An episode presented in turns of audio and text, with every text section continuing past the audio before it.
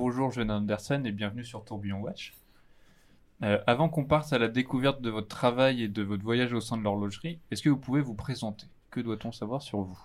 Oui, bonjour, euh, je suis euh, Sven Andersen, comme le nom dit, c'est pas pas un, un, nom suisse, je suis d'origine du Danemark, où j'ai aussi appris l'horlogerie mais c'était euh, des réparations au service après-vente. Puis euh, avec euh, à, 21 ans, on se dit, je veux aller voir comment on fabrique des montres. Je suis venu en Suisse et puis aujourd'hui, bon, je suis où je suis. Je suis moi-même créateur et fabricant. Parce que du coup, vous avez appris l'horlogerie au Danemark et après vous êtes venu en Suisse ou c'est en Suisse que vous avez appris Non, non, j'ai appris l'horlogerie au Danemark. D'accord. Et je suis tombé dedans par hasard parce qu'il n'y avait rien d'autre de, libre comme place d'apprentissage. Ça c'est tombé comme ça. C'est tombé comme ça. Euh, mon père, il, était petit paysan. Ouais. c'est absolument. Puis moi, je voulais faire quelque, quelque chose de mécanique. Je bricolais des vélos, je réparais des machines agricoles, je faisais tout, tout ce qu'il y avait de mécanique. Puis bon, l'horlogerie, c'est petit, mais bon, euh, c'est pratique, quoi. Ouais. Vous avez toujours eu plaisir d'utiliser vos mains pour faire des choses. Oui. Et si vous utilisez vos mains, il faut aussi avoir la tête qui, euh, qui va avec, parce que... Sinon, on va, on va nulle part. Euh, qu'est-ce qui a fait que vous êtes devenu horloger indépendant? De, de, votre apprentissage au Danemark à votre arrivée en Suisse et à maintenant Sven Andersen, euh, horloger créateur Il faut juste passer que quand je suis arrivé en Suisse, je travaillais dans des magasins je faisais le service magasin parce que je parlais à anglais.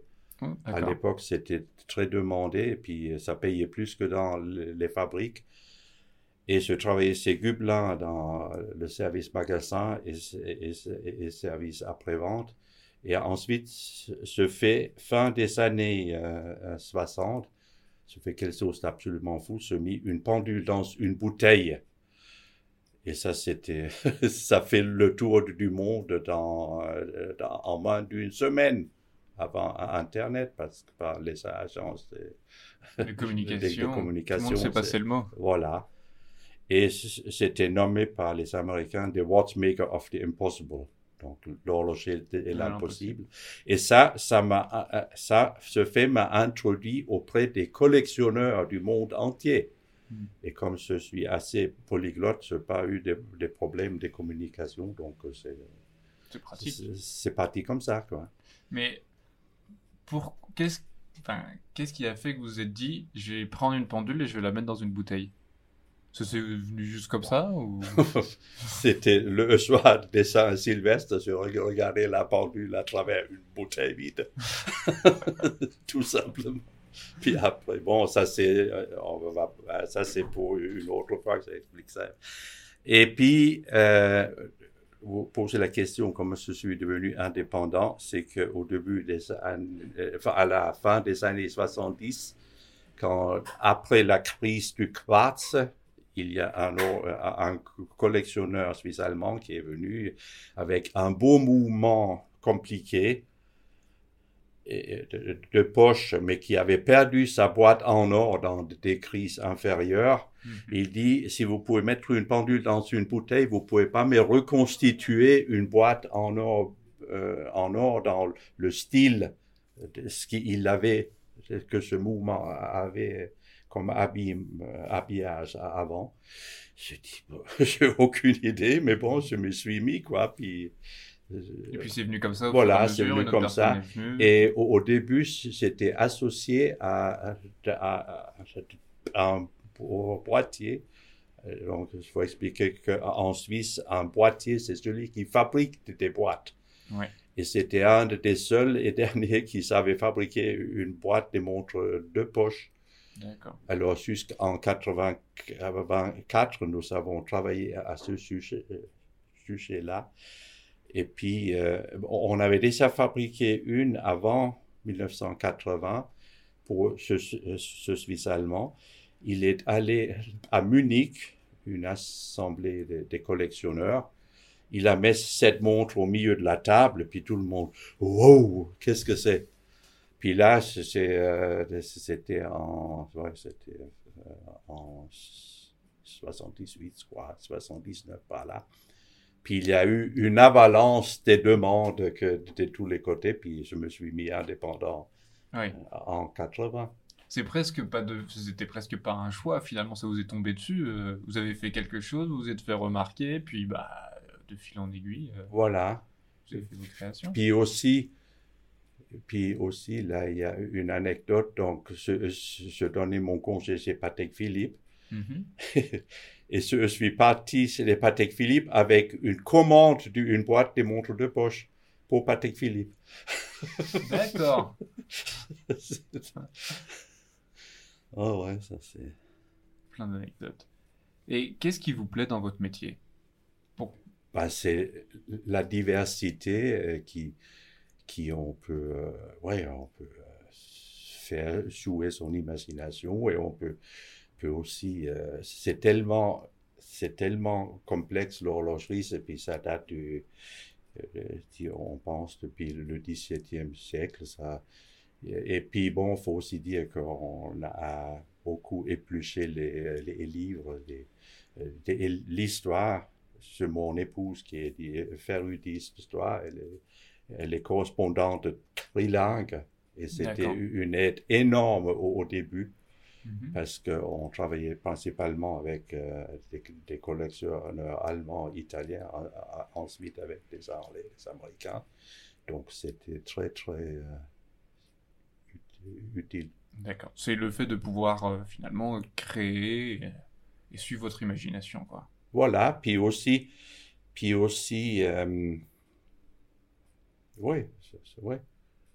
C'est ça, c'est on a une idée et se dire bah finalement euh, j'ai cette idée-là, elle me plaît et comment euh, faire en sorte que maintenant Ouais. elle donne l'heure. Mais l'idée est souvent venue euh, d'ailleurs, donc Ouais. c'était la demande. Toujours on en revient Ouais. à la demande. Avant de passer à une autre question, enfin j'en avais une là qui vient de me traverser l'esprit. Euh, Qu'est-ce qui a fait que vous avez cofondé la HCI Est-ce que vous pouvez rappeler déjà un peu ce que c'est et après dire pourquoi vous l'avez cofondé Bon, la HCI, ça c'est l'Académie horlogère des créateurs indépendants.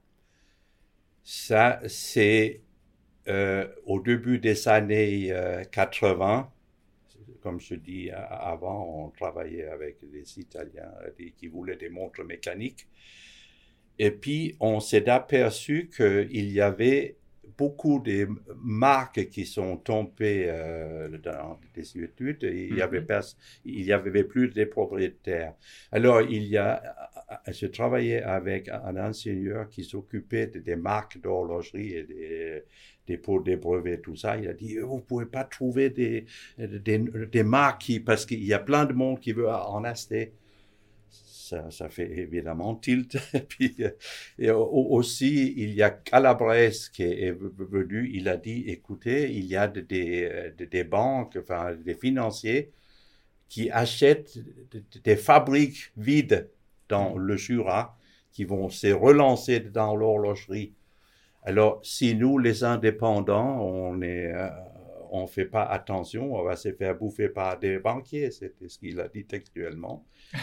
Et puis, et puis euh, il faut qu'on se fasse une place, quoi. Ouais.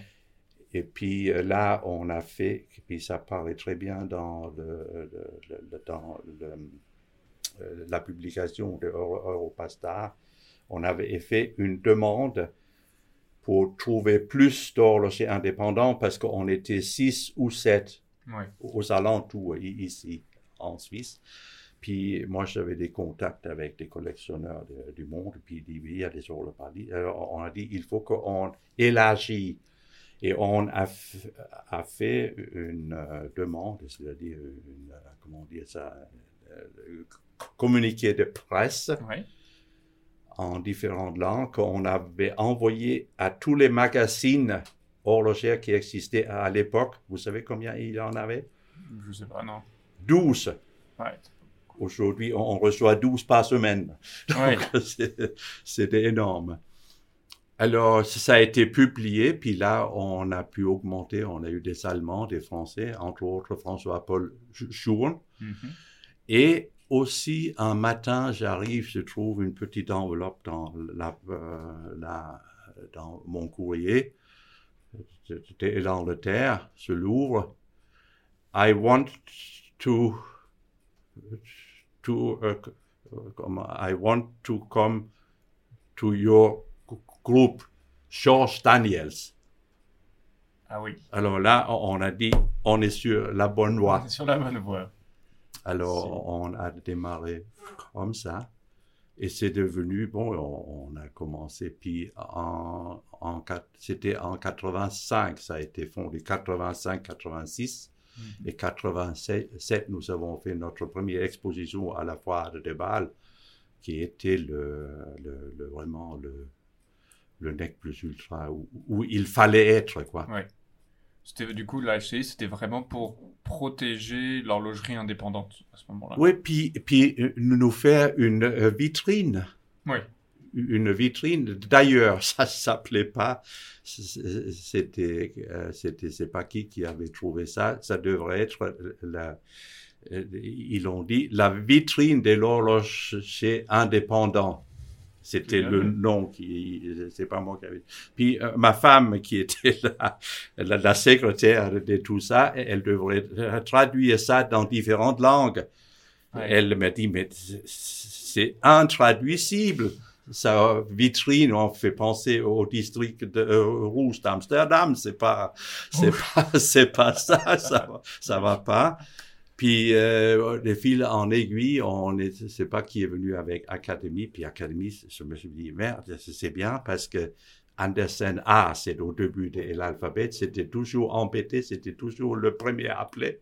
Donc euh, là, c'est, il faut être au début, puis on, on a fait Académie indépendant. Bah, comme ça, on en connaît un peu mieux, on en connaît un peu plus sur, sur, sur ce qu'est la, HCI.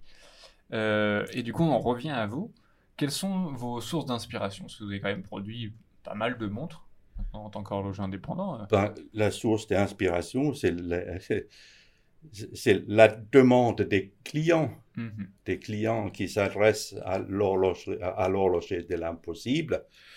Et puis, bon, euh, se dit jamais non, je dis euh, wait and see. Il faut juste voir si c'est alors, si c'est possible ou pas, on fait une, une pré-étude, c'est-à-dire on fait une étude de faisabilité d'abord. Parce qu'il ne faut pas se lancer dans quelque chose, puis dire, oh, je peux faire ça, puis, bah, si, puis tout non. Voilà.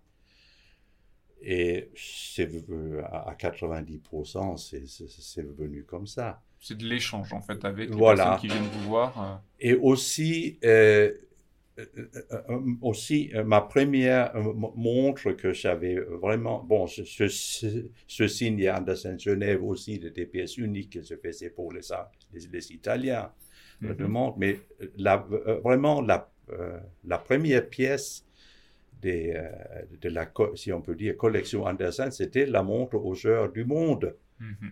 Qu'on a sorti en 89 que j'avais ça, je fais de mon, de mon propre chef, mais quand même parce que j'avais dans euh, l'oreille euh, des gens qui disent ça pourrait être bien d'avoir une montre aux heures du monde. Donc c'était, disons, euh, mais là j'avais fait vraiment la, la conception. La, vous avez fait la conception tout seul, mais c'était une idée que quelqu'un vous avait ou plusieurs personnes. Il y avait une demande, quoi. Ouais sans que vraiment telle et telle personne me disait je veux une montre aux heures du monde. Hmm. Puis les montres aux, heures du monde, c'était sur la base, euh, sur l'affichage de Louis Cotier, qui, qui, avait fait ça à, l'époque pour Patek Philippe, pour Agassiz, même pour Rolex, semble-t-il. Mm-hmm. Et puis j'avais fait connaissance de ce mécanisme quand je travaillais chez Patek Philippe. Euh, puis euh, je, suis tombé, amoureux de, de cet affichage parce que cet affichage permettait de, faire vraiment quelque chose de très esthétique, point de vue cadran, point de vue boîte, tout. C'était vraiment euh, une base. Très jolie, Puis en plus, je, je, fais aussi un module heure du monde. Module, faut, faut, faut comprendre que vous savez, un mouvement de base et mhm. vous mettez une plaque euh, à, vous ajouter. Et ce module-là, j'avais fait avec un système, que je pouvais faire ce module à 0,9 mm d'épée, y compris le cadran. D'accord. C'est très fin quand même. Euh, c'est moins d'un millimètre. Et, ce, et, ce, module, il était adaptable sur, sur toutes sortes de, de, mouvements. Alors, c'est pour ça qu'aujourd'hui, on est encore à faire des, des montres aux heures du monde, parce que c'est un peu le, l'ADN de, la maison, si on peut dire. Ah, c'est bien, il faut. Est-ce que vous avez une, anecdote à nous raconter? Sur quoi? Sur, sur euh, ce que vous avez pu vivre en tant qu'horloger. Ou, sur d'autres horlogers de l'HC. Bon, des anecdotes, il y en a à, plein sur les montres érotiques, mais ce peut aussi euh, sur le, sur l'Académie horlogère, ça c'était euh, une, une, histoire extrêmement touchante. C'était un horloger allemand. Il avait fait, une montre euh, tourbillon. Mm-hmm. Et il avait mis tout son capital. Il a même dû avoir des crédits pour euh, pour faire la boîte euh, en or. Enfin, il, alors, il est venu à Bâle avec cette montre. Il est venu, il n'avait pas des sous pour s'acheter un billet aller-retour. Il habitait chez une, euh, ancienne euh, copine d'école de sa maman du côté Allemagne, à, l'Eurach, pour vraiment faire. Alors, je sais pas s'il mangeait tous les, les sous à midi. Je pense pas. Bon, on a commencé l'exposition jeudi, puis euh, vendredi, autour des midi, il est venu vers moi, il dit, euh, Sven, il y a un client suisse qui veut acheter ma montre. Je dis, mais top, qu'est-ce que l'on demande de plus? oui, mais il ne sait pas si je peux lui faire confiance. Je dis, mais tu ne l'as pas, tu l'as pas donné l'âme. Non, non, non, non.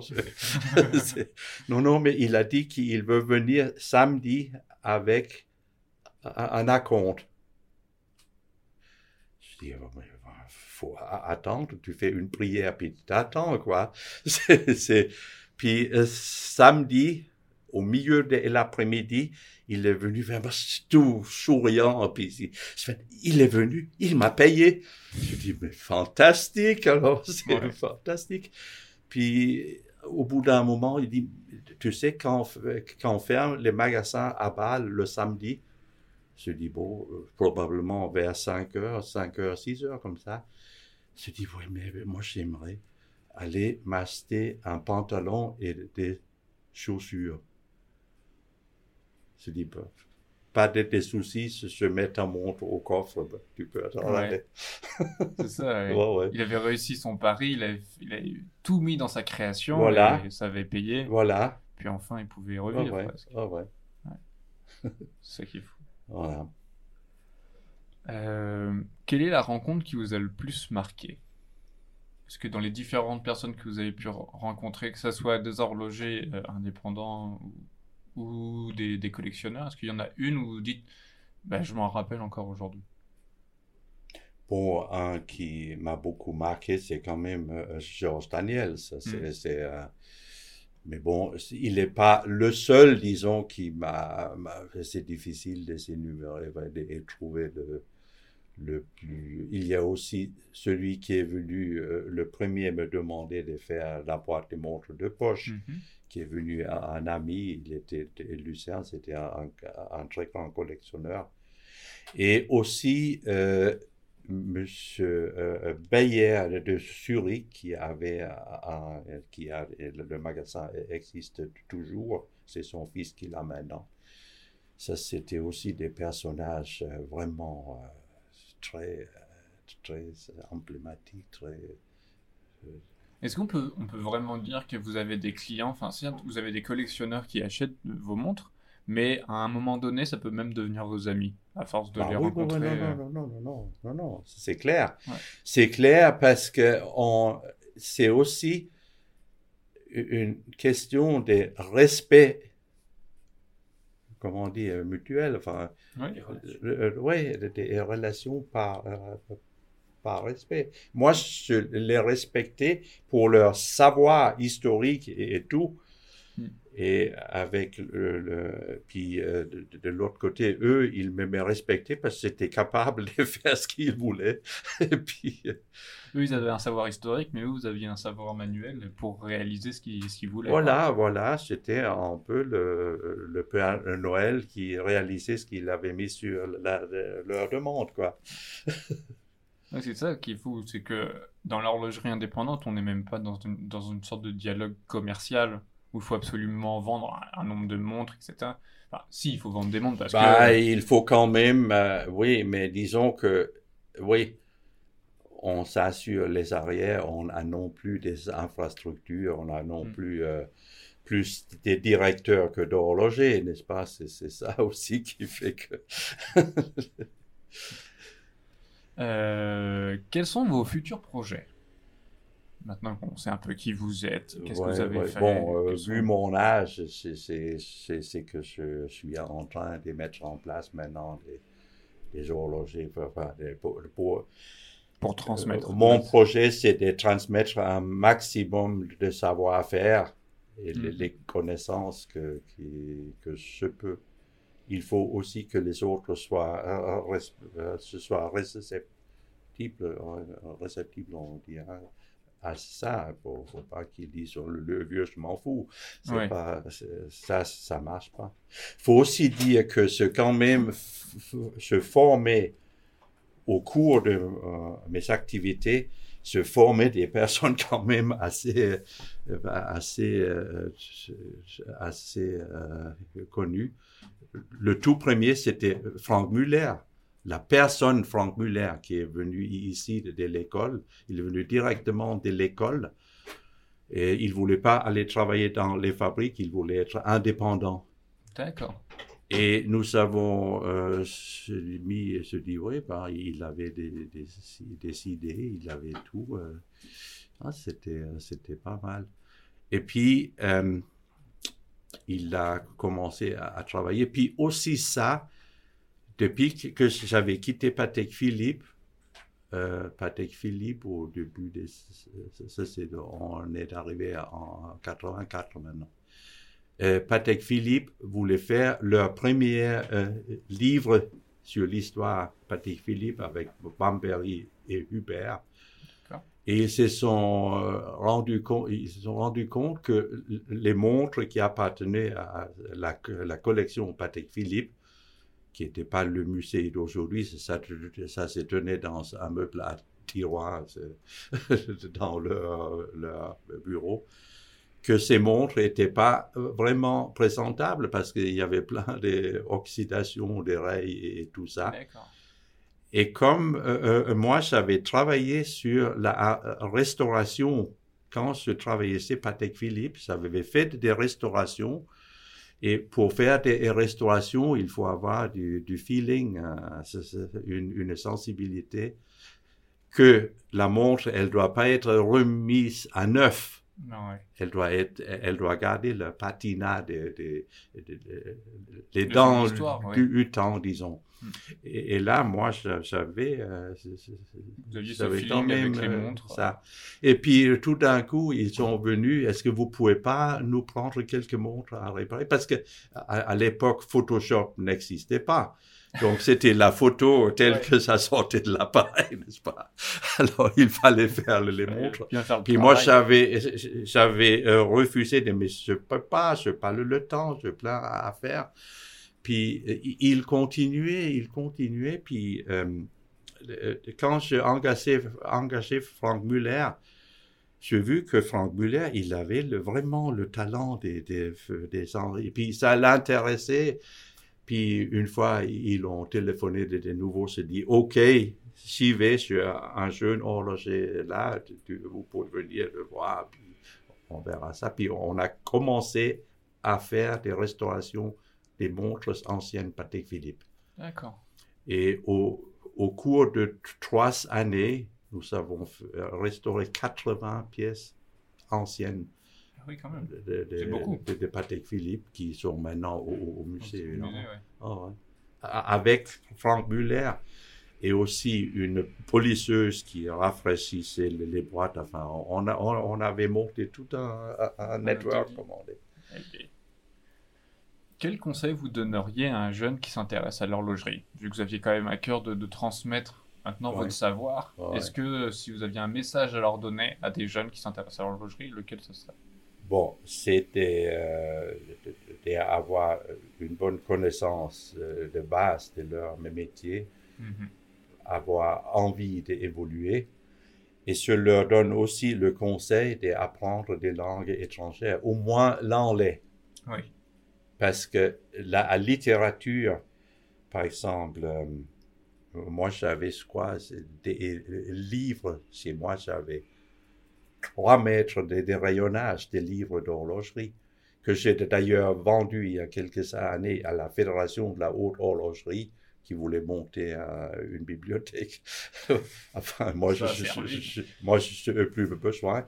Donc, euh, des- parce que ces livres se laissaient acheter, les, les meilleurs marchés étaient en anglais parce qu'il y avait les plus grandes éditions. Ouais. Donc là, c'était, euh, c'est- primordial Ouais. pour s'informer. Puis aussi avec Internet, vous savez aussi que c'est... euh, aussi- Oui, ça permet d'avoir accès à, à beaucoup de ressources, enfin, en tout cas pas se limiter au niveau des ressources. Voilà. Et aussi, et aussi, il faut aussi, si, il faut aussi pour ceux qui, euh, mais, qui vont, euh, qui vont me, me remplacer là, Mhm. avoir des contacts avec les clients. Oui. Parce que Pierre-Alexandre, il, il- il est bien, mais il- pour point de vue euh, technique, si le client, il veut expliquer, il, faut, il vaut mieux qu'il s'adresse à, à l'horloger. Oui, Donc euh, ça, c'est euh, ça, c'est important. bien sûr. Du coup, maîtriser les langues pour avoir accès à plus de savoir et aussi pour pouvoir discuter avec des futurs Ouais. clients.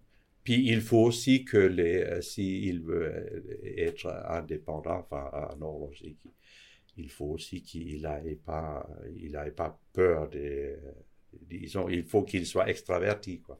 Oui, oui, oui. c'est plus pratique. Et quel conseil vous donneriez aux Sven plus jeunes?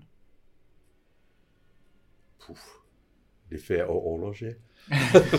Fonce C'est une bonne idée. Ouais, ouais. Non, mais c'était aussi euh, euh, marrant parce que quand on était en Chine, on, a passé deux jours pour faire une émission de, télé à Beijing. La question, qu'il euh, me posait, c'était maintenant, vous avez commencé à 15 ans, ça fait 65 ans que vous êtes horloger. Est-ce que vous n'avez jamais eu envie de tout lâcher, de tout jeter? Mhm. je, je réfléchis un moment, je dis non, mais évidemment, si j'aurais dû aller travailler chez Rolex tous les matins, peut-être que oui. Mhm. Oui, c'est sûr. Donc, euh, si vous êtes là, maintenant, euh, il y a une pile à, à gauche, ce soir doit être à, à droite, et fermer la gueule puis bosser, C'est ça. Avancer, quoi. c'est vrai. Ça, c'est pas. Et dernière question, pour vous, elle ressemblera à quoi la montre du futur?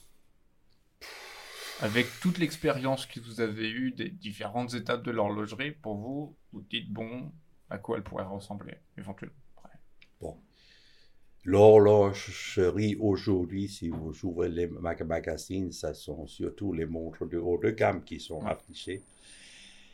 Et euh, si on revient en arrière dans l'histoire, au XVIIe siècle, on Mhm. commençait à avoir des oignons.